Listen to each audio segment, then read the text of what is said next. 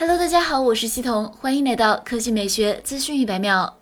天风国际分析师郭明基发布报告称，预计苹果将在二零二二年第四季度推出 AR 头戴装置，将配备两个处理器。高端处理器的运行能力与 Mac 的 M1 相似，较低端处理器则负责与感应器运算相关。因高端处理器的运算与 M1 同等级，故高端处理器的电源管理设计与 M1 相似。预计高端处理器与 M1 一样，将采用 ABF 载板，较低端的处理器则采用 BT 载板。预计苹果的 AR 头盔装置将配备两个索尼提供的 4K Macro OLED 显示器。对运算能力要求显著高于 iPhone。报告指出，从处理器设计可以看出，苹果 AR 头戴装置与竞争对手的最大差异：配备 Mac 等级的运算能力，可独立运作，不需要依赖 Mac 或者 iPhone。其将拥有自己的生态，可提供最完整与弹性的用户体验。苹果的目标是十年后 AR 取代 iPhone，意味着未来十年内 AR 头戴装置对 ABF 的需求将至少超过十亿片。